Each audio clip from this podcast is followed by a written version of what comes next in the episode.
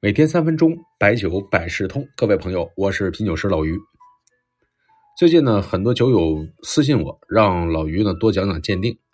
因为前一期啊，咱们说了普茅鉴定用茅台激光笔来照射胶帽，那除了胶帽中间的那个环状区域，其他地方都是不显示光点的，而且那个环状区域，也只是一半显示，不不能是全都显示。那除了这种工具之外呢，还有一些其他的鉴定工具。比如说强光手电，那是可以看酒线酒花；放大镜呢可以看字体；黑呃这种黑镜的荧光灯呢可以看打孔；NFC 软件可以进行验证；茅台日期和批次的统计手册啊，包括图册都是有一些辅助的。我记得应该是二零一二年还是一三年左右，我在淘酒网上买过某鉴定大师的一个 U 盘，当时呢上面记录了好多鉴定老茅台的细节。没日没日月的学了个把月，当时呢那个 U 盘卖的绝对不便宜，而且呢还做了加密，就是你只能在这台电脑上插着 U 盘看，不能复制，搞得特神秘。那些年呢没少在鉴定上面投入，我觉得这些年呢随着老酒的兴起，有更多像茅台激光笔这样的东西开发出来，确实呢也多了一些抓手。鉴定这事儿啊不是一朝一夕，它是慢慢潜移默化，看多了就有长进。另外呢打眼之后啊。也容易长进特别快。本期呢，和大伙儿呢聊一个茅台的小批量勾兑吧。小批量勾兑这个酒质，在今年是没少涨。咱们听众听到“勾兑”这个词儿，估计已经无感了。那不像外行一听勾兑，觉得可能还一哆嗦。其实呢，就是一个白酒的工艺。这小批量勾兑呢，是茅台酒是酒质中的一个层次。咱们有一期专门讲过啊，即使是茅台酒呢，也有不同的酒体质量，啊，普茅呢是最基础的，然后呢是特制，再就是小批量勾兑，再往上面呢就是珍品、陈酿、特制陈酿、茅台年份酒。小批量勾兑呢，首先呢肯定不是那种大波烘，一般的一个批次的酒可以几十吨、上百吨，而小批量勾兑呢也一般就是几吨酒。你可以理解，普茅是食堂的大锅菜，小批量勾兑呢就是小炒。这普茅都成大锅菜了，那么这个小炒的工艺有哪些不同呢？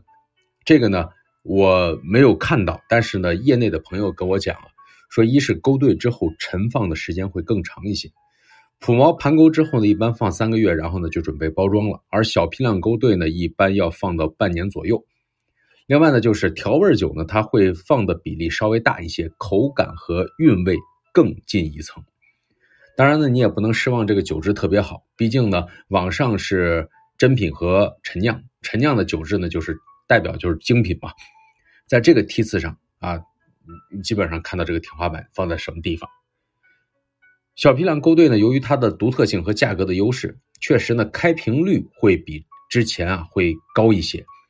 小批量勾兑什么时候开始有的呢？是在二零零五年，当时呢，供海外的卡木茅台。各位听到这儿就明白了吧？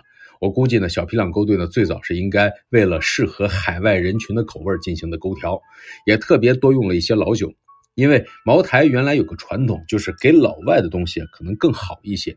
这也不是崇洋媚外啊，是因为为了当年想打开国外市场。